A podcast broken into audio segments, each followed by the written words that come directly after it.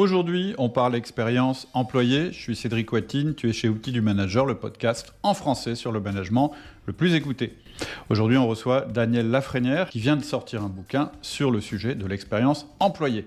En marketing, ça fait des années qu'on nous parle d'expérience client. Il était temps qu'on commence à en parler en management. Tu sais que la donne est en train de changer et que de plus en plus, les comportements des salariés vis-à-vis de leur entreprise s'apparentent à celles des clients vis-à-vis de leurs fournisseurs. Chez Outils du Manager, ça fait longtemps que je m'étonne que toutes ces entreprises qui font autant d'efforts pour capter des clients n'en fassent pas plus pour leurs employés. On a des super systèmes de vente, des super systèmes marketing, mais en management, on n'a pas de système. Et pourtant, ce qui va faire la différence, c'est bien ton système de management. C'est lui qui va déterminer la culture de ton entreprise et donc qui va déterminer si tu attires les meilleurs employés et si tu les retiens chez toi.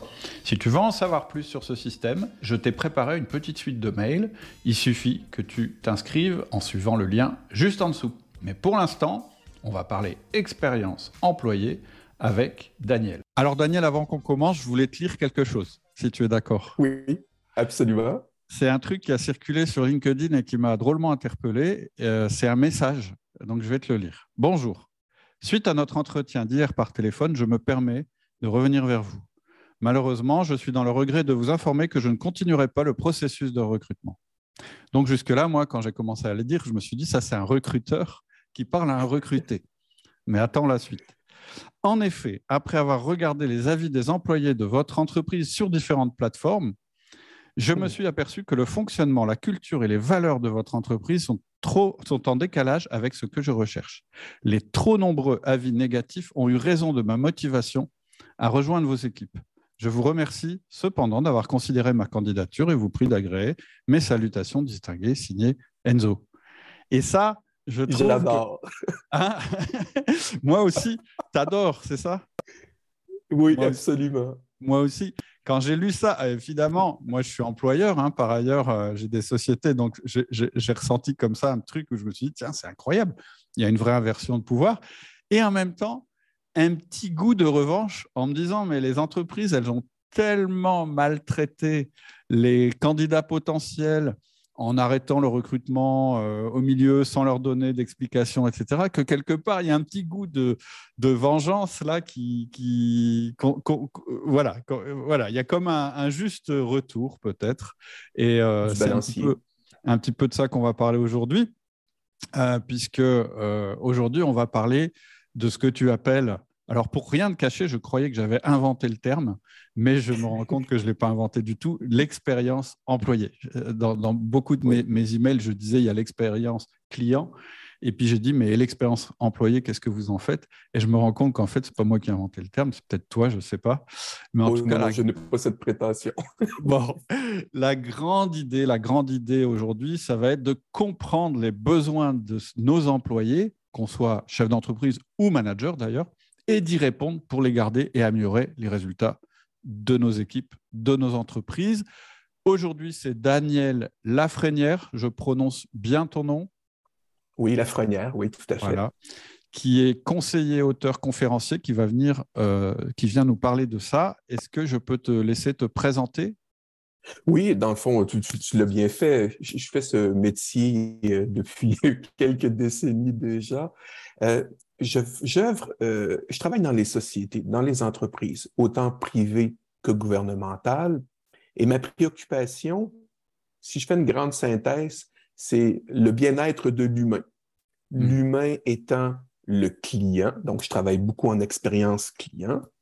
Et l'humain étant l'employé, donc euh, l'employé et le manager aussi, le gestionnaire, donc tous les humains qui œuvrent dans une société. Donc c'est là-dessus que je travaille mon objectif quand je rentre dans une organisation, c'est de faire en sorte que les employés soient bien outillés, bien formés, bien encadrés, pour qu'à leur tour, ils puissent procurer une bonne expérience client. Et en offrant une bonne expérience client, bien, c'est quoi? L'organisation, c'est une, entreprise commerciale, elle fait plus de revenus. C'est une entreprise gouvernementale, elle est plus efficace. Donc, euh, ça n'empêche pas l'entreprise commerciale d'être plus efficace aussi. Donc, c'est vraiment sur ces pôles-là que je travaille dans les organisations j'accompagne des sociétés au Québec et aussi en France. Donc, j'ai l'occasion de, par exemple, AXA, Before Bank, euh, Biogarant sont, sont mes clients euh, français. OK. Et, et l'occasion s'est présentée qu'on en parle parce que tu as, tu as sorti un livre sur le sujet. Oui, c'est ça. J'ai sorti un bouquin qui s'appelle De que c'est l'expérience employée. C'est dans une série de livres. Hein. Je, les ai, je les ai intitulés De que c'est pour dire qu'est-ce que c'est. Et ça se voulait un titre sans prétention. Donc, hmm. les ouvrages que je produis, c'est mon dixième, euh, sont des ouvrages d'affaires. Et ça se veut des ouvrages, des livres qui se lisent rapidement, 140, 180 pages. Une synthèse. Je vais droit au but mon intention, l'idée que j'ai, c'est que le lecteur a, d'autres choses à faire qu'à de lire un livre. Donc, je souhaite qu'il le lise et je veux garder son attention. Donc, j'écris des livres euh, très directs, très simples. Donc, il y en a eu un sur l'expérience employée. Il y en a eu un sur la transformation numérique. Donc, qu'est-ce que la transformation numérique? C'est l'utilisation de la technologie pour améliorer, hey, l'expérience client et l'expérience employée. Je suis cohérent. Et le tout dernier qui s'appelle De que c'est l'expérience employée ici que l'on voit. OK, ça marche. Super. Alors, euh, peut-être on peut commencer par une question euh, hyper simple. Hein. C'est quoi, euh, quelle doit être la place de l'employé dans l'entreprise? OK. La place de l'employé dans l'entreprise, elle est primordiale. Parce que pour moi, je vois les entreprises comme un écosystème composé de trois éléments importants, intimement interreliés et très fragiles. j'ai des employés, j'ai des clients et j'ai les produits et les services. Et je ne peux pas me permettre, comme entreprise, de négliger une de ces composantes au détriment de l'autre. Donc, on dirait, euh, je suis extra pour l'expérience client, comprenez-moi bien, c'est hyper important, mais on, dirait qu'il y a eu beaucoup d'attention l'expérience client dans les dernières années. J'en suis très heureux. Mais parfois, on dirait au détriment de l'expérience employée. Or, les deux sont intimement liés. Comment voulez-vous qu'un employé mal formé, ou peut-être même mal recruté, mais mal formé, mal encadré, puisse offrir une bonne expérience client? Hmm. C'est impossible ou c'est très difficile. Donc, euh, pour moi, je travaille sur ces, deux éléments-là. Et bon, bien entendu, la qualité du produit ou du service, je laisse ça à la société. Je présume que c'est un acquis, donc euh, qu'ils y réussissent très bien. Hmm. OK. C'est logique. Et euh, ça me fait penser un petit peu aux caissières à, qui on disait euh, il y a longtemps de sourire et, et, où on sentait que le sourire, il était vraiment plaqué sur le visage et que c'était pas un sourire. Il n'y a, a, pas pire que ça. Il vaut mieux pas faire de sourire. Il n'y a pas pire que ça. Ou il n'y a pas pire qu'un employé qu'on entend soupirer, par exemple, au téléphone parce qu'il doit consulter quatre, cinq, six systèmes informatiques qui ne se parlent pas entre eux pour donner un renseignement qu'un hmm. client ou qu'un citoyen demande à une organisation gouvernementale.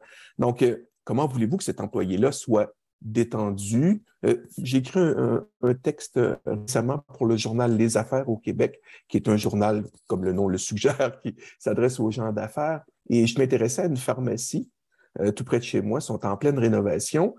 Et ils se sont attardés considérablement, considérablement à l'expérience, dis-je, employée, par exemple dans le laboratoire. Donc, hmm. la section où le pharmacien et les techniciens travaillent. Donc, ils ont réaménagé les surfaces de travail, c'est plus éclairé, ils ont revu la surface au plancher. ils ont installé une membrane de caoutchouc recouverte de linoléum pour diminuer la fatigue de ces employés qui sont debout toute la journée. Bref, ils ont tout fait pour que ces employés-là se sentent bien. Et ce faisant, ils vont offrir une belle expérience client. C'est pour moi qu'il dit, c'est le vice-président marketing de cette grande chaîne de pharmacie au Québec. Donc, euh, on voit cette corrélation-là directe et plein d'études le démontrent entre un employé heureux rend un client heureux. Hmm. Euh, moi, je parle aussi souvent de la culture d'entreprise en disant euh, que la culture d'entreprise, voilà, souvent, c'est des grands mots qui sont plaqués sur euh, des murs ou qui sont dans les, plaquettes des entreprises ou sur les sites web, etc. Et, et en fait, moi, je dis non, la culture d'entreprise, c'est c'est le somme des comportements qui ont lieu dans l'entreprise. Et effectivement, la somme des comportements qui ont lieu dans l'entreprise, c'est ça, l'expérience employée, c'est-à-dire euh, est-ce qu'on me traite bien, est-ce que je suis considéré, enfin voilà, un tas de choses auxquelles euh, on peut penser. Et, euh, j'ai dit le pire que vous puissiez faire, c'est plaquer des valeurs comme ça sur votre site web, etc. Vous embauchez quelqu'un et finalement, euh, en, lui, en, lui, en, lui, parlant de ses valeurs, et en fait, sa vraie expérience quand il rentre de l'entreprise, elle est complètement opposée. Et ça fait exactement le même effet que quand on t'a promis euh, monts et merveilles avant d'aller acheter quelque chose, et puis tu arrives dans le magasin et c'est sale et les produits sont mauvais, etc. etc. Qu'est-ce que tu fais? Tu votes avec tes pieds, tu fais demi-tour et tu sors. Et ça se produit de plus en plus. C'est ce que je voulais montrer avec ce petit message euh, que j'ai lu en introduction. C'est ça, c'est qu'aujourd'hui, euh, l'entreprise, comme elle est de plus en plus transparente, parce qu'il y a les réseaux sociaux, parce qu'il y a tout ça, quand tu as une mauvaise expérience employée, ça ne reste pas à l'intérieur de l'entreprise. Ça se sait. Exactement. Et tu m'amènes une notion intéressante, c'est que l'expérience employée puis l'expérience client, les parallèles sont remarquables. Comme tu viens de l'évoquer, puis comme l'exemple en début d'entretien. C'est-à-dire que le client, qu'est-ce qu'il fait aujourd'hui avant d'accorder sa confiance à une marque? il va sur les médias sociaux, il va regarder l'appréciation Google, il va dans Facebook, il demande à des amis. D'accord? Donc, il, fait déjà un, démarchage, il vérifie. Il ne veut pas prendre le risque de se tromper. D'autant plus qu'il a l'embarras du choix. C'est intéressant. Je poursuis. Après ça, il va aller vivre l'expérience. Et si la promesse n'est pas rencontrée, il va s'exprimer allègrement sur les médias sociaux. C'est exactement la même affaire du côté de l'employé. Hein, l'employé aujourd'hui a accès, il y voit les médias sociaux. Il y a des sites comme ici en Amérique du Nord, on a Glassdoor, hmm. qui est un site qui est répertorié tout ce qui se passe dans les sociétés, les codes d'appréciation. Euh, il connaît des amis, il va aller rencontrer les gens. C'est exactement la même chose. Et au même titre que le client a l'embarras du choix, l'employé aujourd'hui, il a l'embarras du choix aussi. Exactement. Donc, les parallèles sont impressionnants. C'est les mêmes, la même séquence, les mêmes moyens. Et bien entendu, si la promesse employée n'est pas respectée, au même titre que si la promesse client n'est pas respectée, alors ben on s'en va vers un mur. Oui, oui. on, s'en mord les doigts. Hein, je veux dire, les entreprises n'ont qu'à elles. C'est de leur faute si ça ne fonctionne pas. Je suis désolé, mais c'est ça. Oui, oui. Et en plus, on est d'autant plus virulent qu'on est déçu. Euh, quand on ne nous a pas promis euh, des choses euh, trop fortes, ça va, mais quand il y a un réel décalage, là, c'est embêtant. Et c'est c'est souvent, euh, j'avais reçu, euh, on a fait un podcast avec des comptables qui ont des problèmes de recrutement, etc. en France. Hein, c'est un, phénomène actuel en France, où effectivement, la plupart des conseillers en communication de ces cabinets comptables leur disent, mais il faut euh, donner une image moderne de votre entreprise et donc il faut travailler votre image extérieure. Enfin, il faut travailler votre image, il faut travailler votre image. Et donc, par image, on entend l'image extérieure. Le problème, c'est que si on ne change pas à l'intérieur, c'est pire que tout. C'est ce qu'on vient d'évoquer c'est que ça fera un effet euh, pire que s'ils n'avaient pas travaillé leur image. Absolument. Ça vient de l'organisation, ça vient aussi de. Vous comprenez, tu comprends, les, gestionnaires ou les managers, peu importe, ils doivent prêcher par l'exemple aussi. Hmm. Hein, il faut qu'ils soient. Ils demandent à leurs employés d'être attentionnés à l'endroit de leurs clients. encore faut-il que les, les, gestionnaires soient aussi attentionnés non seulement à l'endroit des clients, mais à l'endroit de leurs employés. Il y a un mot que j'aime pas vraiment, je sais que c'est l'expression consacrée, mais c'est ressources humaines. Hmm. Alors moi, quand je vois le mot, j'entends le mot ressources humaines, c'est comme quelque chose que, une ressource euh, que j'ai à ma disposition euh, euh, et que je peux peut-être même jeter. Hein. C'est comme des ressources matérielles, des ressources financières, des ressources informationnelles. Alors, si on remplaçait ce mot de ressources humaines par employé, ou encore plus l'humain. Donc, si hmm. je m'intéresse à l'humain, d'accord, puis si je lui facilite la vie dans son travail, ben, il, va m'aimer comme humain. Hein. vous comprenez, si je m'intéresse un peu à l'humain, je ne le considérais pas comme un robot ou comme. Hmm. Il, y a, un bout relationnel non négligeable et c'est hmm. exactement la même chose en expérience client. Lorsque je suis capable de bâtir une relation avec mon client, au lieu de créer une transaction. Je dis souvent dans mes conférences, si vous êtes une transaction, vous n'êtes qu'une commodité. Vous hmm. comprenez? C'est je rentre, je sors, je peux aller chez le voisin qui offre exactement le même produit. Si vous construisez une relation, le lien est plus fort. C'est exactement la même chose du côté d'une entreprise. Si vous avez une relation de commodité transactionnelle avec un employé, je t'engage, je te paye, c'est tout, fin de la conversation. Ben, c'est quoi, l'employé qui va peut-être être séduit par les sirènes du compétiteur qui vont faire comme Ouh, on est plus gentil, on t'offre euh, euh, quelques euros de plus de l'heure, viens chez moi. Il va partir rapidement. C'est clair. Mais au contraire, si une relation s'est établie, on parle de relation professionnelle, bien entendu, mais si une relation de confiance s'est établie entre l'employeur et l'employé, là, on commence à toucher quelque chose d'intéressant. Là, on va fidéliser nos employés. C'est vrai. Et euh, si les gens, aujourd'hui, quand on consomme, tu le soulignais tout à l'heure, c'était intéressant ton parallèle, j'ai jamais pensé ça comme ça, mais c'est vrai qu'aujourd'hui, quand on achète des produits, on se renseigne beaucoup plus qu'avant. On veut savoir euh, comment il a été fabriqué, on veut savoir, on se définit par ce qu'on achète, donc on passe du temps à choisir parce que c'est partie aussi du plaisir de choisir. Donc si on est capable de passer ce temps-là pour consommer, imaginez le temps qu'on est capable de passer pour choisir sa vie professionnelle. On va y passer encore plus de temps, on va être encore plus exigeant. Donc, c'est vraiment un message pour les employeurs qui, qui est, voilà, c'est pas donné. Alors, qu'est-ce qu'on pourrait, je ne sais pas si tu peux donner des exemples, mais ce serait quoi une mauvaise expérience employée et une, ou, et une bonne expérience employée? OK, ben, une mauvaise expérience employée, on a juste à regarder ce que Elon Musk fait actuellement avec Twitter. ah, je me demandais quand tu allais parler de Elon Musk.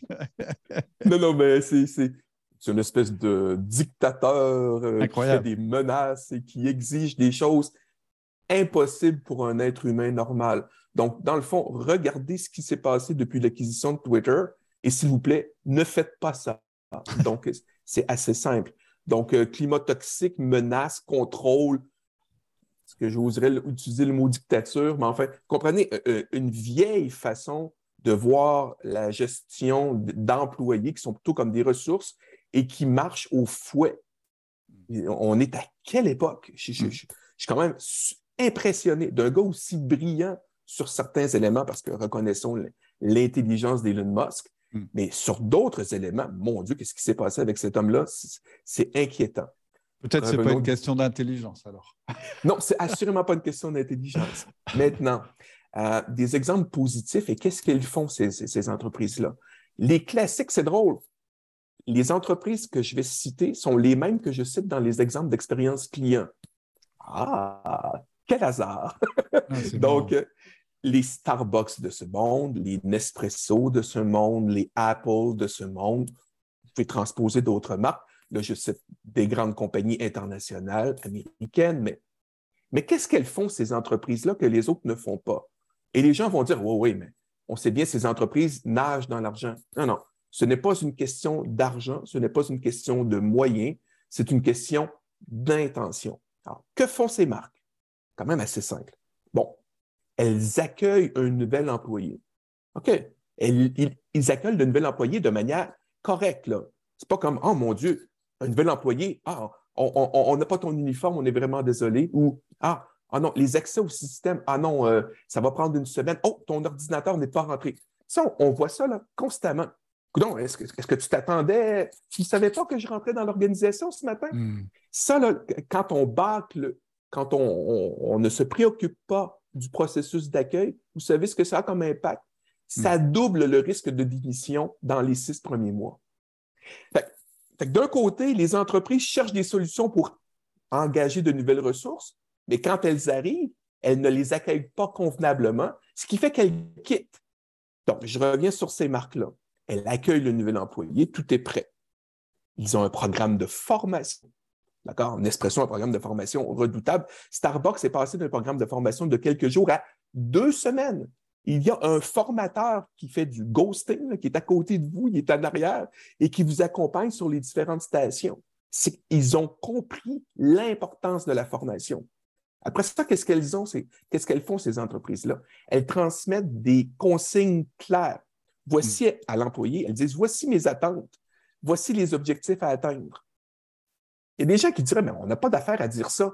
Moi, je dirais oui. Si ce n'est pas clair, on le dit et les évidences tuent. Donc, ça, c'est un de mes anciens clients qui me disait ça il y a très longtemps. J'aime beaucoup cette phrase. Mais c'est hmm. vrai. Donc, communiquons clairement les attentes. Et faisons aussi du coaching. Donc, l'employé aujourd'hui, il ne veut pas d'un patron qui lui dicte des ordres et qui contrôle et qui, s'il n'accomplit pas la tâche correctement, le punit. On n'est plus du tout dans ce modèle-là. Dieu hmm. merci. On est dans un modèle de coach. Pensons à un, coach dans un gym, là, pour, imaginons que vous voulez faire un peu de musculation ou perdre un peu de poids, je ne sais trop quoi. Vous voulez vous remettre en forme. C'est souvent des résolutions de nouvelle année. On est dans la saison. Donc, Hmm. Donc, euh, qu'est-ce qu'il fait le coach? Il va s'intéresser à vous, va développer un programme pour vous, adapté pour votre situation. Il va effectuer un suivi, il va vous encourager, il va répondre à vos questions. C'est la même chose. Hmm. C'est exactement la même affaire. Donc, le patron du 21e siècle, ou le manager ou gestionnaire du 21e siècle, c'est un coach. Donc, il n'y a pas nécessairement toutes les réponses, mais il est bon pour poser les bonnes questions, pour faire avancer faire progresser son employé.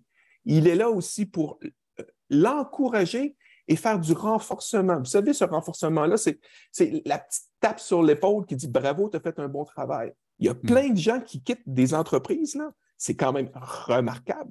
Ils quittent l'entreprise parce que jamais personne ne leur a dit qu'ils ont fait du bon travail. Hmm. C'est pas vraiment les blâmer. C'est ce qu'on appelle le, feedback positif. Dire, Le euh, feedback positif, le renforcement, euh, la reconnaissance, ce sont des, synonymes, exactement mm. ça. Mm. C'est pas juste de dire tu as fait du beau boulot, mais tu as fait ça, ça a bien été. Je l'ai démarqué. Je l'ai vu, ça s'est Juste dire, j'ai remarqué que tu avais fait ça. C'est le truc. On n'y pense pas parce que la mentalité, c'est oui, mais il est payé pour le faire. Oui, mais tu as vu qu'il l'a fait. donc, dis-lui. Exactement. Et ça ne coûte rien. c'est gratuit. Et ça ne coûte rien. Et on ne peut jamais trop faire de renforcement. Vous comprenez? J'ai jamais vu personne dire oh, non, non, non, on me dit trop de félicitations, là, j'aime pas ça. Ça se peut pas. Hmm. Et n'oublions pas à qui on a affaire. On a affaire à des humains. Hmm. Des humains. des humains. Et ce que j'accroche sur ce mot-là qui est hyper important. Parce que employé, patron, non, des humains. On parle de clients. Ce sont des humains aussi. Donc, ce sont des relations entre deux humains. Attention aux humains. à moins que je, suis peut-être euh, utopiste, là, mais, mais vous comprenez? C'est des, mm. Vous tu en tout cas, tu comprends, tu toi vous vois. Donc, euh, mais tu comprends, c'est, cette notion-là est hyper importante. Donc, je fais attention à mes employés, mm. je fais attention à mes clients, et, euh, je fais du renforcement auprès de mes employés, j'aide, je les aide, je les accompagne, je suis là pour trouver des solutions, je suis un facilitateur, je, suis au service. Donc, comme gestionnaire, ma job numéro un, c'est d'être au service de mes employés et non l'inverse. Hmm. Alors, ça, là, il faut, que ça percole dans le cerveau de certains gestionnaires. Hmm. Le gestionnaire est au service de ses employés. Ah oui, hmm. absolument. En fait, l'entreprise est au service de ses clients. C'est la même chose. Oui. Il y a une image que j'aime bien aussi euh, euh, parce que euh, effectivement, euh, ce n'est pas du tout euh, ce qu'on a dans, le, dans la culture collective de dire que le chef est au service de ses, employés, parce que le manager, on considère que c'est le chef puisqu'il est plus haut dans la hiérarchie. Moi, j'aime bien, quand tu parles de coach parce que c'est, ça veut dire que ton job, c'est de révéler ce qu'il y a de meilleur chez ton collaborateur. Et ça tombe, ça tombe bien parce que euh, il y a une étude de Gallup qui, est apparue déjà il y a quelques années qui dit que c'est ce que recherchent les employés. Absolument. Et je pense qu'une fois qu'on y a goûté en tant que manager, une fois qu'on sait comment devenir un coach progressivement, en mettant en place la confiance, en mettant en place le feedback dont tu as parlé tout à l'heure, etc., le job devient vachement plus intéressant. C'est-à-dire que ça valorise aussi le manager que d'avoir ce rôle-là. Donc, euh, tout le monde gagne. Moi, je voudrais être manager dans cette position-là. Je ne suis pas mm. un, tortionnaire ou un bourreau. Mm.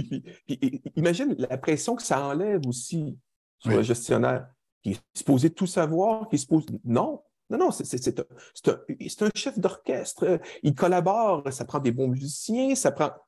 On se comprend, là. C'est un bon coach. Mm. Il nous aide, mais il faut qu'il aide l'employé à se surpasser. Il aide l'employé à se dépasser. Et ça sert à ça. Je suis d'accord, je suis d'accord avec toi. Et je pense qu'en plus, c'est ce que tu disais tout à l'heure, on est rentré dans un monde de pénurie, et pas seulement au niveau des matières premières, etc., mais aussi au niveau de ah l'humain. C'est ça dont il faut se rendre compte. C'est que, Et, une culture d'entreprise, ça ne se retourne pas du jour au lendemain, c'est progressif, etc. Ah, et, voilà, ça met un peu de temps à, se transformer. Il y a juste un truc que tu as dit tout à l'heure, tu as dit on ne peut pas euh, renforcer trop un collaborateur. Moi, j'ai une petite limite par rapport à ça. Parce que c'est quelque chose qui m'a déjà été remonté, tu sais, euh, dans les discussions qu'on a sur les forums, le forum, etc., où en fait les gens ne respectent pas non plus un manager qui leur dit tout le temps que c'est bien. Parce que ah certains me disent, mais non, mais quelquefois je fais des choses qui sont pas bien. Moi, j'ai besoin qu'on me dise quand c'est pas bien. J'ai besoin qu'on me le dise de la bonne manière, mais j'ai besoin qu'on me le dise quand même. Parce que sinon, ça fait un peu, tu sais. Euh, le truc euh, pas, pas, vrai, pas authentique, en fait. Absolument, tu amènes un bon point. Il ne faut pas que le gestionnaire tombe dans la complaisance non plus. Voilà, Et on s'entend, il faut que ça soit mérité. C'est un, un, élément important. Merci d'amener cette précision. Il faut que ça soit mérité. Parce que je veux dire, si, tu me félicites pour être rentré à l'heure, non, un instant, là. je veux dire, hmm, c'est un acquis, Tu es supposé être à l'heure au boulot. D'accord, on s'entend. Euh, mais il est très important. Donc, la reconnaissance, elle est importante. Elle doit être significative pour des gestes significatifs. Mais on ne peut pas trop en faire, c'est ce que je voulais dire. Mais évidemment, pas tomber dans la complaisance et dire que tout est parfait.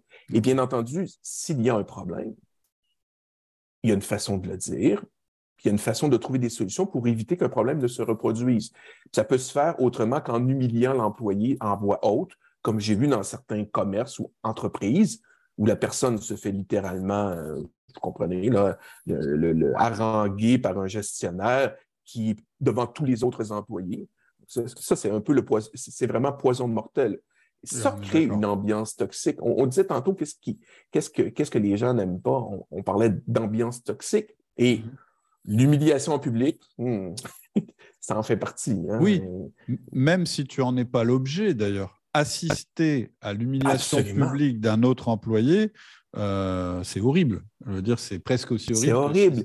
Et, c'est horrible pour l'employé et c'est horrible aussi s'il y a un client qui constate cette, cette humiliation en public, cette incivilité. Alors ça, c'était démontré qu'un client qui voit un patron, par exemple, maltraité ou crier après un employé ou vice-versa, ben, il quitte le commerce et il n'y revient pas. Hmm. C'est aussi simple que ça. Donc, je reviens, hmm. faisons attention aux humains. Hmm dans tous les cas. Très intéressant. Traiter l'humain, ou il y a une phrase classique, un modèle que j'avais développé. C'est pas moi qui ai inventé la phrase, il y a quelqu'un qui l'écrit quelque part, on s'en souvient. Euh, faites pas aux autres ce que vous ne voudriez pas qu'on vous fasse. Hein. Vous traitez les autres comme vous voudriez être traités. Hmm. C'est simple comme règle. Hein. J'étais avec des, gestionnaires de, McDonald's il, y a deux ans. Et puis, on, cherchait une règle toute simple pour régler euh, différentes situations qui pouvaient se produire dans, le restaurant on a dit, si c'était toi le client, est-ce que tu es, qu'est-ce que tu aimerais? Est-ce que tu aimerais être traité comme ça ou comme ça? Ah oui, l'option A. Bon, alors, la règle, elle est simple. Tu appliques cette règle-là si c'était toi le client, ou si c'était ta mère, ou si c'était une règle de base. Alors, est-ce que tu euh, aurais euh, justement une, pas une recette, mais des principes pour créer une bonne expérience employée? J'ai déjà entendu des choses dans ce que tu as dit. Ne traite, pas, ne traite pas tes employés comme tu n'aurais pas envie d'être traité en tant qu'employé. Euh, voilà, on a, vu ça. Euh, l'histoire de plutôt coacher ses employés plutôt que leur donner des ordres. Mais qu'est-ce que ça veut dire coacher par rapport à donner des ordres, etc. Est-ce que tu as des, est-ce que tu as des, des, des principes ou peut-être des best practices qui correspondent à euh, la création d'une bonne expérience employée? Ben, on, tourne beaucoup autour de ces grands sujets-là, donc l'accueil, la formation, la communication des attentes, le coaching. Sur le coaching, un petit élément que je trouvais intéressant dans, ma recherche, dans ma revue de littérature, quand j'ai écrit le bouquin, il y a quelqu'un qui propose dans le coaching hebdomadaire de poser quatre questions. Et je mm-hmm. trouve ces questions fort intéressantes. On est loin de l'évaluation annuelle en passant. Hein. Hmm. Donc, on, fait le contact une fois par année pour savoir ce qui a bien été et, définir les objectifs de l'an suivant. C'est à éviter. Donc, c'est vraiment mauvais là, parce que ça fait, on ne parle que du passé Et puis, on s'en sert aussi souvent pour faire une renégociation salariale. Un, drôle de contexte. Alors, euh, donc, Bien sûr. il y a un, problème de fréquence. Hein. Si c'est qu'une fois par an, euh, c'est bon. ça. Comment voulez-vous m'ajuster si, euh, si tu me le dis juste une fois par année? Alors, hmm. toutes les études démontrent que le coaching devrait se faire de manière hebdomadaire, au minimum une fois par semaine. Alors, ça, c'est hmm. intéressant. Et dans une des techniques qui est proposée, c'est de poser quatre questions à l'employé. Cette rencontre-là, j'insiste, peut être faite en face à face, elle peut se faire en courriel, elle peut se faire en visioconférence, peu importe le moyen, hein, au téléphone. Téléphone, c'est un peu moins in ces temps-ci. Donc, euh, n'empêche. Donc, quatre questions. Qu'est-ce que vous avez aimé de votre travail la semaine passée? Donc, poser à l'employé, qu'est-ce que tu as aimé de ton travail? Ça lui permet de prendre conscience des éléments appréciés. S'il n'y en a pas, ça devrait allumer une lumière quelque part mm. sur un tableau de bord parce qu'on a un problème. Qu'est-ce que vous avez détesté? Ils emploient le mot détester, c'est un peu fort. Mm. Mais qu'avez-vous détesté le plus de votre travail la semaine dernière? OK. Qu'est-ce que tu n'as pas aimé? La troisième question, c'est quelles sont vos priorités cette semaine? Mm. C'est quoi ton plan de match? Et la dernière, que puis-je faire pour mieux vous aider? J'adore. Donc, quatre questions ça me fait penser un peu à, je reviens avec le parallèle en expérience client, où certaines compagnies, euh, une chaîne hôtelière aux États-Unis le fait particulièrement. Aussitôt que la personne, quelques, quelques heures après l'arrivée à l'hôtel, euh, lui demande qu'est-ce que tu as le plus apprécié, puis est-ce qu'il y a des éléments que tu as détestés? Ils veulent identifier très rapidement les problèmes pour les résoudre le plus rapidement possible pour éviter de les faire subir ou vivre à d'autres clients. Hmm. Donc, c'est la même. Je reviens encore avec mon parallèle du côté de l'employé. Qu'est-ce que tu as aimé? Qu'est-ce que tu n'as pas aimé dans ta semaine dernière? On peut lui demander s'il y a des pistes de solutions aussi. Hein? Oui. Ça serait et, des fois, la, solution, elle n'est pas très complexe. Il y a quelqu'un qui parlait dans un restaurant que ce que son chef euh, voulait le plus, c'était un crochet. Un crochet à probablement 50 centimes, peut-être un euro, euh, pour accrocher son, un, linge, d'accord, pour s'essuyer les mains. Là. Et euh, c'était ça là, qui pouvait changer sa vie cette semaine. Bon, ben, on le fait. c'est simple. Là. Donc, parfois, les solutions sont plus complexes, mais, parfois, les solutions. On est d'accord. C'est hyper simple. Et, et, en fait, l'exemple que tu viens de donner, là, ces quatre questions, c'est intéressant parce que ça coûte rien. Ça montre une attention à la personne, puisque tu t'adresses à elle et tu lui poses des questions posez-vous la question, depuis combien de temps vous vous êtes pas adressé en un à un, en face à face à vos employés, et, depuis combien de temps est-ce que vous leur avez posé des questions sur leur travail? Et en plus, parce que je sais que certaines personnes, quand elles vont entendre ce que tu viens de dire, vont dire, oui, mais si j'ai pas la solution. Eh bien, si on n'a pas la solution, au moins, on sait qu'il y a un problème. Et c'est déjà quelque chose. Et peut-être que la solution, elle va émerger plus tard. Ou peut-être qu'on peut dire à notre employé, alors, qu'est-ce que tu pourrais faire? Parce que je sais que la crainte, parfois, quand on pose ce genre de questions, c'est la délégation inversée. C'est-à-dire, bah, il y a un problème, euh, maintenant que je suis au courant, je vais devoir le résoudre. Oui, mais vous allez devoir le résoudre avec l'employé. C'est-à-dire que vous n'avez pas de baguette magique. Il est au courant hein, que vous n'avez pas de baguette magique. Il le sait. Les budgets sont serrés, etc. Et malgré tout, peut-être, on pourrait réfléchir à une solution euh, ensemble. Et ça, quel que soit le poste, ça éclaire beaucoup euh, le, travail de la personne. C'est-à-dire que même si elle n'a pas un poste qui est euh, euh, formidablement épanouissant, le fait de dire qu'elle peut l'améliorer ou qu'on peut l'améliorer, c'est très très important. Et puis je répète, il y a de la considération envers la personne. Quand on pose la question à quelqu'un, on le regarde et on lui parle. Bien sûr, s'intéresser à cette personne-là, c'est quand la dernière fois qu'un gestionnaire, ça dépend des places, mais est descendu de son bureau et allé sur le plancher? Moi, je dis à mes clients, je peux les accompagner, mais allez donc passer une journée là, avec euh, là où travaille votre employé. Là. Et là, vous allez être en mesure de constater. Imaginons que c'est un travail de bureau. Imaginons un, préposé au renseignement ou quelqu'un qui traite des demandes ou des commandes, peu importe. Mais traitons des demandes. On va commencer dans une entreprise de service. Donc, on peut voir ben, l'environnement de travail, les systèmes qu'ils utilisent, et la plupart du temps, c'est une catastrophe. Donc, euh, et puis, euh, l'absence de processus, l'absence d'instruction de travail, euh, on, peut identifier la collaboration ou le manque de collaboration, on peut identifier les, les artifices, les, les, solutions là, de, on appelle ça une patch, vous comprenez, d'une solution de contournement d'un système pour dire, mon Dieu, il, il, y a un nouveau calendrier, ou il y a une liste, ou il s'est bidouillé quelque chose dans Excel, pour s'apercevoir que pour travailler, ce pauvre employé-là, il a dû trouver des solutions de contournement parce que les outils qu'on lui produit, qu'on lui offre, ne font pas le travail. Alors, si on voyait, si un patron voyait ça, mm. je crois que s'il faisait la job, hein, ce serait intéressant de l'asseoir. On lui met un petit micro-casque et puis euh, il répond à des appels de clients en utilisant les systèmes actuels. Mm. Je suis pas mal certain qu'il y aurait de l'amélioration euh, de manière significative et plus ben, rapide qu'on le croit. Bah, ouais, moi, j'ai une anecdote euh, personnelle là-dessus, il y a quelques années, donc je peux en parler, où les, les, les, personnes qui travaillent à la saisie de commandes dans mon entreprise me disaient, plusieurs me disaient, mais le système est lent. Et quand j'en parlais à mon responsable de l'époque ou au sous-traitant informatique, il me disait, mais non, c'est pas lent, il me disait, c'est tant de secondes. Effectivement, ce n'était pas beaucoup de secondes. Sauf que quand tu t'assieds à côté de la personne qui saisit et que tu te rends compte que ce petit temps de quelques secondes, il est multiplié par le nombre de commandes qui sont des centaines par jour, c'est horrible. Tu ne voudrais pas travailler comme ça. Et, effectivement, rien que le fait de voir et de vivre ce qui se passe, ça change complètement ta, perspective euh, sur, sur les problèmes. Quoi.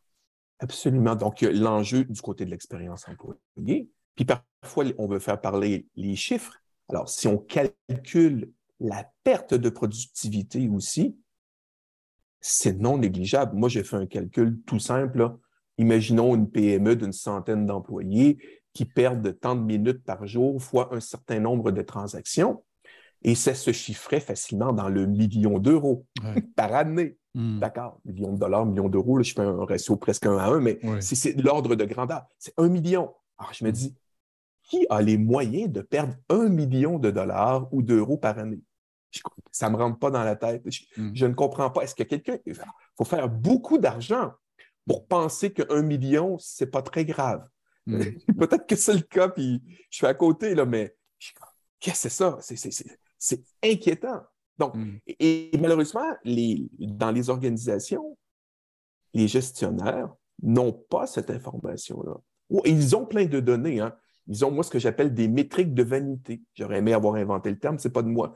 Donc, ils ont des chiffres pour leur dire va bien ou ça ne va pas si mal.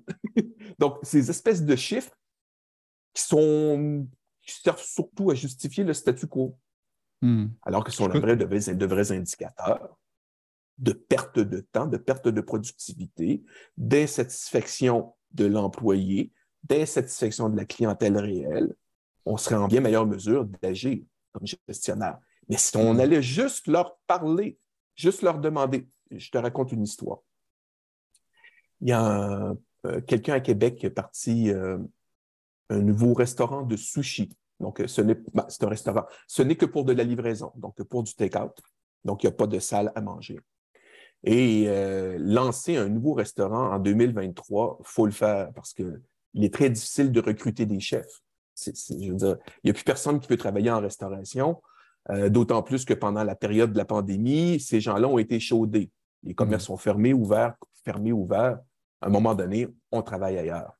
Et mm. ils sont aussi, pendant cette période-là, les chefs, poser des questions sur leur qualité de vie. Donc, est-ce que je veux travailler tous les soirs jusqu'à 2 heures du matin?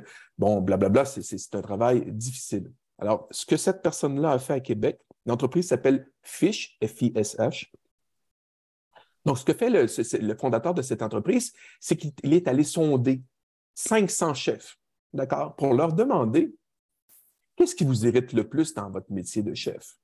Qu'est-ce qu'on pourrait faire pour l'améliorer? Donc, il a posé trois, quatre questions comme ça. Il s'est basé là-dessus et il a réinventé l'expérience employée.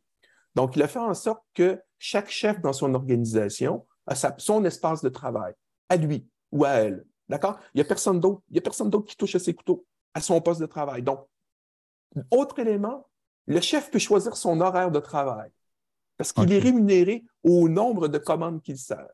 Oh, intéressant. Donc, oui, il veut travailler le samedi soir parce que, c'est du quoi? C'est payant. Mais c'est hmm. lui qui choisit. Autre élément intéressant, c'est le chef qui choisit le menu. Il n'a pas à suivre une recette ou un menu prédéfini. Il cuisine avec les, avec les instruments, avec les fruits ou avec les produits, les, les produits du marché, donc les poissons d'arrivage de cette semaine. Donc, cette semaine, on a du thon, on en a. L'autre semaine, on n'en a pas. On fait autre chose. Donc, ils, sont cap ils ont une autonomie, ils peuvent exprimer leur créativité. Et dernier point fort intéressant, ce sont les clients qui choisissent les chefs et les chefs sont en contact direct avec une plateforme sociale. Donc, hmm. après, chaque fois qu'ils envoient une commande, le client fait une rétroaction en lui disant ça, j'ai aimé ça, j'ai moins aimé ça. Et cette information-là est stockée dans un profil de goût du client. Donc, le chef, enfin, a une relation directe avec le client, ce qu'il n'a jamais dans un restaurant, parce que c'est toujours, euh, toujours servi par un intermédiaire qui est le serveur ou la serveuse. Donc, quand ça va bien, le chef, il n'est jamais au courant. Mais quand ça va mal, là, c'est lui qui mange le plan. On s'entend, parce qu'il se fait engueuler par le, par, engueuler, par le fort, par le serveur ou la serveuse. Fait que tu vois, en faisant ça, cet entrepreneur-là, qui s'appelle Christian Genet, je vais le préciser, Christian, ce qu'il a fait, c'est qu'il a lancé une offre, il a ouvert un poste. Et il me disait, écoute, la restauration, je connais ça. D'habitude, ça prend des semaines, un mois même avant d'avoir un candidat et ce n'est pas toujours la qualité. Alors que là, avec sa démarche, la description de son poste, le fonctionnement, la réinvention de l'expérience employée, pour un poste affiché, il a eu 32 candidatures de qualité. Donc, mais c'est pas compliqué. Qu'est-ce qu'il a fait? Il, a, il aurait juste demandé. C'est quand même, c'est simple quand on y pense. Donc, je reviens à mes, mes managers, mes gestionnaires dans une organisation. Est-ce qu'on pourrait savoir parce que, à quoi vous vous attendez? Dans mon bouquin, dans le dossier d'expérience employée, j'ai une place, ça s'appelle le cercle des besoins de l'employé.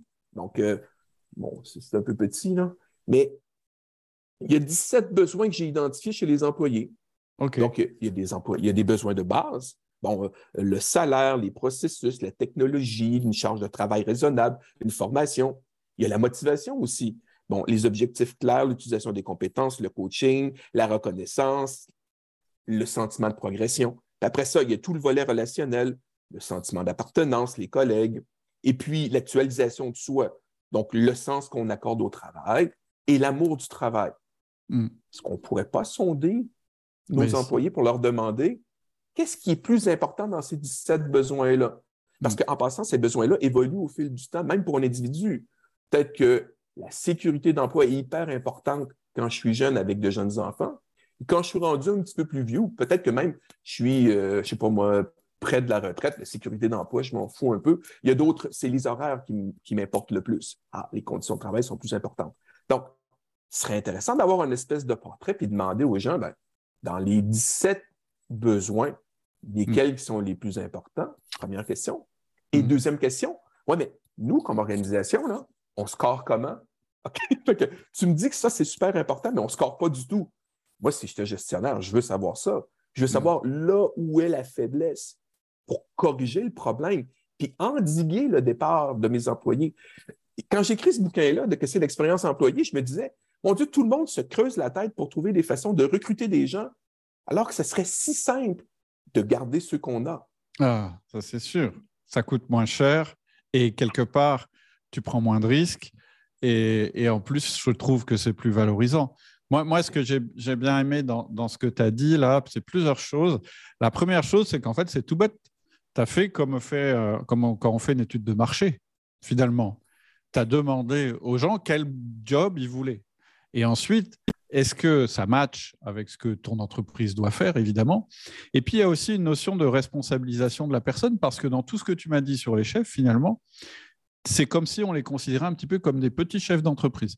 Et je pense que c'est une des voies pour aimer son métier. Alors, on n'est pas forcément taillé pour être un chef d'entreprise ou on n'a pas envie d'assumer toutes les responsabilités d'un chef d'entreprise, mais on a envie quand même d'avoir cette espèce d'engagement et de responsabilité qui va avec pour que notre travail soit bien fait, quel que soit d'ailleurs le niveau euh, dans la hiérarchie.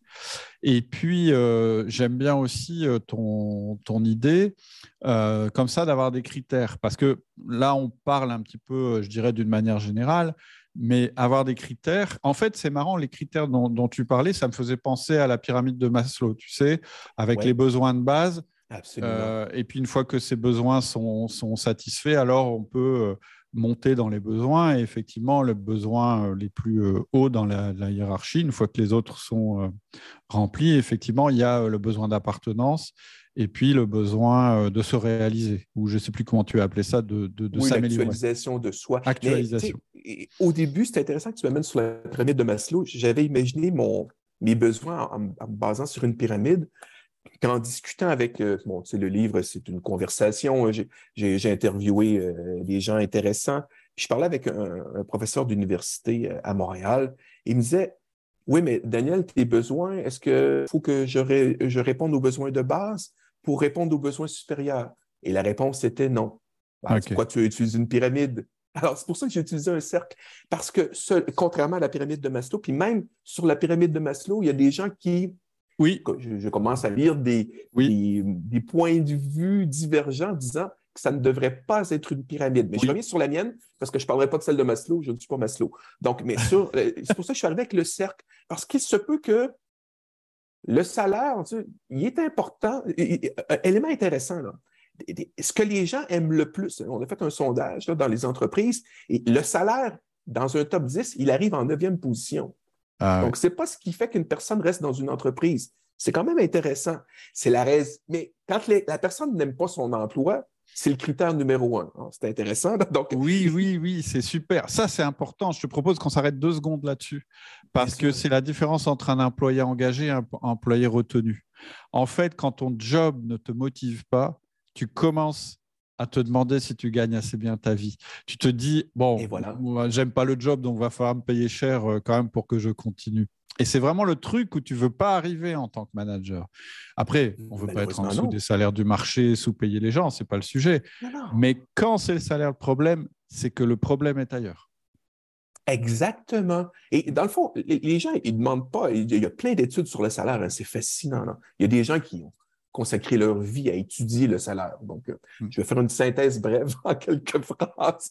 Ça se peut qu'il y ait des petites approximations au travers de ça, mais n'empêche. Ce qu'on sait, c'est que les gens veulent le salaire juste. Oui. C'est tout. Juste par rapport à moi, je fais ce métier-là et les gens qui font le même type de métier que moi, dans les mêmes conditions, ils gagnent ça. Alors, si je suis dans cette fourchette de salaire, tout va très bien. Bon, il y a l'influence du conjoint du conjoint aussi, de la conjointe qui va dire tu gagnes pas assez cher. C'est une autre histoire. Ça aussi rentre dans l'équation. Mais règle générale, les gens, s'ils sont dans cette fourchette-là de leurs collègues, ça va plutôt bien. Alors, s'ils quittent, c'est assurément pas à cause du salaire. Dans le fond, les trois raisons pour lesquelles les gens quittent sont documentées, c'est amusant. C'est qu'ils ne voient plus de sens au travail qu'ils font. D'accord? Donc, c'est le manque de sens. Il y a un manque de reconnaissance. On revient sur la reconnaissance. Donc, il n'y a jamais personne qui m'a dit bravo, tu as fait un beau boulot, ainsi de suite. Et le troisième, qui est un des péchés mortels de, de la gestion, c'est la micro-gestion. OK. Donc, micromanagement. Ah, du micromanagement. Donc, mon gestionnaire qui épie mes moindres faits et gestes, qui vérifie tout ce que j'ai fait, qui me rappelle As-tu pensé à ça, ça, ça, ça, ça? Écoutez, là, Je suis un professionnel, vous m'avez engagé parce que j'ai des compétences. Pouvez-vous me laisser faire mon travail, s'il vous plaît? Oui, j'ai besoin de formation, on s'entend. Oui, j'ai besoin de coaching, d'encadrement. Mais à la fin, si tu ne me fais pas confiance, pourquoi est-ce que je suis là? Donc, la microgestion, c'est la troisième raison pour laquelle les gens quittent une entreprise. Ça, c'est un mal euh, répandu, malheureusement. Puis, les gestionnaires qui font cette microgestion-là, ou micromanagement, ils ne font pas ça de mauvaise foi. J'ai rarement vu quelqu'un faire ça de mauvaise foi. Ils veulent s'assurer que tout soit parfait, et ainsi de suite. Mais en faisant ça, ben, ils se nuisent plus qu'autrement et ça fait fuir les gens. Hmm. Donc, arrêtons de faire de la microgestion. C'est. Euh, mes conseils sont simples. Et là, je pense que sur. Ouais, mais c'est simple, mais c'est pas si simple. Parce que tu vois, juste avant, tu as dit euh, le coaching, ça se fait une fois par semaine en one-to-one. Et on pose des questions. Et là, il y a des gens qui vont te dire Ah, bah, tu vois, tu fais du micromanagement. Parce que tu vois ton employé une fois par semaine. Donc, en fait, tu fais du micromanagement. Et le, le, le, diable se cache dans les détails. C'est-à-dire que c'est le management, c'est quelque chose qui se fait avec une fréquence élevée. Oui. Mais ce que tu mets à l'intérieur du rituel de management, c'est ça qui est important et c'est ça qui ah, détermine si tu es en train de faire du micromanagement ou si tu es dans une attitude qui est celle d'aider ton collaborateur, de le rendre de plus en plus autonome. Parce que le paradoxe, c'est que pour rendre quelqu'un autonome dans son poste, tu dois lui parler souvent. Bien sûr. Et pourtant, on se dit, ben non, autonome et voir quelqu'un souvent, c'est incompatible. D'un côté, c'est autonome et de l'autre côté, c'est micromanagement. Mais non, c'est pas la même chose. C'est là que c'est dans l'attitude. Et, moi, moi, je suis comme toi. Hein. je pense que euh, les mauvais managers, c'est pas des mauvaises personnes. C'est juste des personnes qui savent pas vraiment quel est leur job. C'est juste des gens qui n'ont pas été formés. Et bien sûr, mais tu vois, je ne connais pas le, le, pattern en Europe, en France, mais ici au Québec, je vais, faire une, je vais faire une grande généralisation, il y a des nuances. Mais il y a beaucoup de gens qui deviennent gestionnaires parce que c'est au fil du temps. Ils n'ont pas été formés gestionnaires, ils n'ont pas été formés managers. Ils prenons euh, dans plein de, directions, peu importe. Si je suis euh, un bon informaticien, je suis un bon programmeur, je deviens un bon analyste, je deviens un architecte, et au fil du temps, ben, on me donne une promotion, tu deviens chef d'équipe. Oui, mais OK, il y a une nuance importante entre faire de l'architecture de système informatique et gérer des ressources humaines, des humains. Encore utilisé le mot ressources humaines. Donc, gérer des humains. Donc, il y a une nuance importante. Et ces gens-là, ils ont hérité de ce poste. Et j'entendais hier un autre client qui me parlait, il dit, tu sais, Daniel, nos gérants dans notre restaurant, là, ben, euh, c'est quoi? C'était des gens qui étaient souvent euh, soit de très bons serveurs ou de très bons chefs. Donc, ils étaient en cuisine, mais avec le temps, ils voulaient monter dans la structure et ils se sont ramassés gestionnaires, donc gérants ou gérants adjoints. Mais on ne leur a jamais montré comment gérer du monde. Donc, ils, sont, ils étaient d'excellents chefs, d'excellents mm. cuisiniers, ou ils étaient d'excellents serveurs. Mm. Mais c'est une toute autre tâche. Et on mm. a besoin de ça. Donc, je reviens. C'est pour ça que j'écris des bouquins. Lisez ça. ça va vous aider, ça va vous donner au moins des pistes euh, pour vous dire qu'est-ce que je dois faire, c'est quoi les pièges à éviter? Alors que l'enfer est pavé de bonnes intentions, c'est la phrase classique. Donc, mais pauvre gestionnaire, il y a plein de choses à faire. Il est en pénurie de main-d'œuvre, il y a un commerce qui peut avoir qui soit plein ou qui éprouve des difficultés. Euh, il fait face à de la concurrence physique et numérique si je fais du commerce de détail. Euh, il y a des employés, sait pas trop comment gérer ça. Dans son temps, les employés n'étaient pas comme ça, c'est ce qu'on entend très souvent. Là, il gère des millénarios, donc des jeunes de 16, 17, 18, 20, 21, 22, 23 ans. Bon, j'ai peut-être étendu un peu la fourchette des millénarios, mais il gère des jeunes. Ils sont dans un tout autre modèle hmm. que ceux qui sont nés dans les années 60. Et l'exemple que tu cites, il est intéressant aussi sur les, les chefs, c'est que pour moi, en fait, il y a deux pièges pour un manager. Le premier, c'est effectivement le, micro-contrôle où en fait tu dis bah, j'ai été nommé chef, donc mon job, c'est de contrôler les gens pour être sûr qu'ils ne fassent pas de bêtises. Sauf que on n'apprend pas comme ça. Et la deuxième erreur, c'est, et je pense que dans la restauration, enfin dans tous les métiers, mais peut-être en particulier là, c'est de se dire bah, lui, c'est mon meilleur. Donc, c'est le mec qui est le meilleur, qui fait le mieux la cuisine, etc. Donc, je vais le mettre patron des autres parce que comme ça, il va les former. Et c'est toute la différence entre un formateur et un coach. Un coach, c'est pas forcément le gars qui est le meilleur formateur. Le rôle d'un coach, ça n'est pas d'apprendre quelque chose aux gens, c'est de leur donner les ressources pour qu'ils puissent progresser. C'est pas la même chose. En tant que manager, il faut pas croire que vous êtes le formateur de vos collaborateurs. Et, c'est une nuance qui est importante. Hyper importante et documentée aussi dans la littérature. C'est aussi comme ça, je, revenais sur l'exemple de Starbucks tantôt. Starbucks a bien compris cette notion-là. Ce n'est pas, pas le chef de car ou le gérant qui forme les employés. Ce sont des formateurs professionnels qui forment les employés. Et il y a une nuance importante. Former, enseigner, c'est c'est un métier, hein, on se comprend. Donc, euh, oui, on peut s'improviser, mais c'est un métier. Donc, euh, alors, si j'ai les meilleurs acteurs autour d'une table pour former, accompagner, c'est intéressant. Donc, je forme, c'est un formateur. J'accompagne, je coach, c'est le, manager, le gestionnaire. Là, j'ai une équipe gagnante, c'est intéressant. Mm. Et si je suis en relation continue, en communication continue avec mon employé, je vais être capable de, de, savoir ce qui fonctionne, mais surtout d'identifier les problèmes avant, avant, que ça ne dégénère mm. et de perdre cet employé-là. Parce qu'on parlait des coûts tantôt d'un employé qui quitte. C'est une catastrophe. Ça coûte tout l'effort de recrutement, là, les entrevues. Après ça, il faut reformer cette personne-là. Un nouvel employé va faire des erreurs de néophyte. C'est normal, il débute dans son travail. Donc, ça va entacher malheureusement l'expérience client. Parce que si mon client subit des, des erreurs à répétition parce qu'il y a des employés qui sont constamment en formation ou ce sont tout le temps de nouveaux employés, ce n'est pas de leur faute, ils commencent. Donc, euh, c'est quoi? Oui, la courbe d'apprentissage.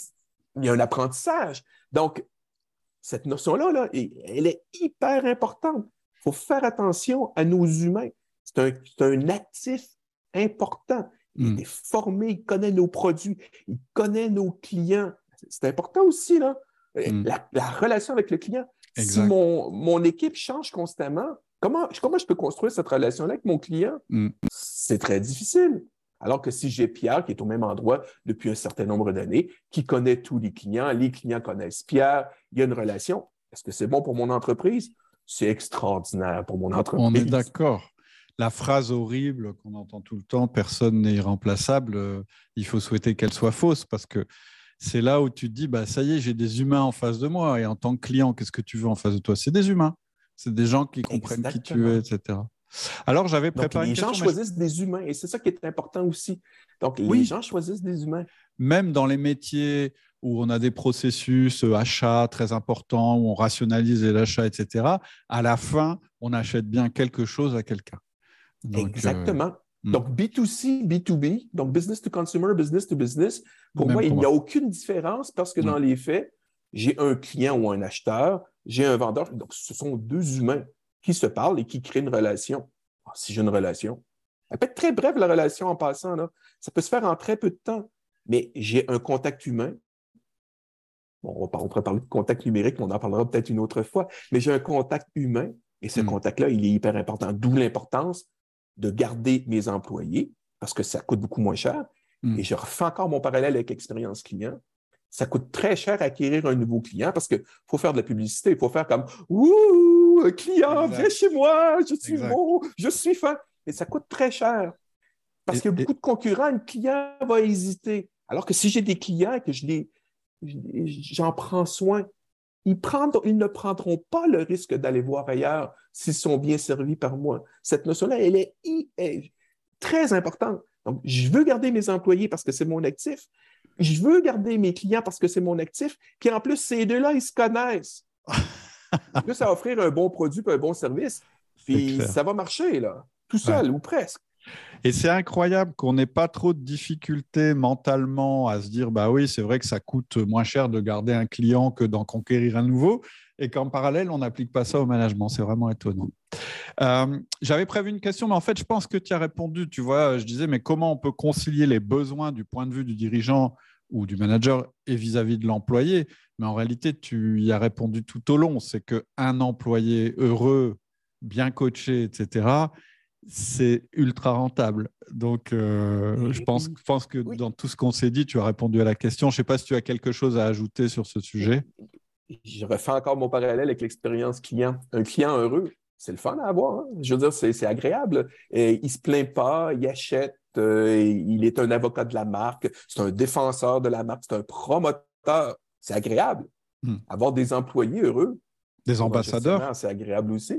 Hmm. c'est pas, des... Oui, il va y avoir des soucis, il y a des problèmes, c'est normal. Là. Mais, règle générale, si mon employé est heureux, comme gestionnaire, c'est agréable. Hmm. Si mon employé est heureux, au même titre du client, il va devenir un promoteur de la marque, un défenseur de la marque, de la marque employeur.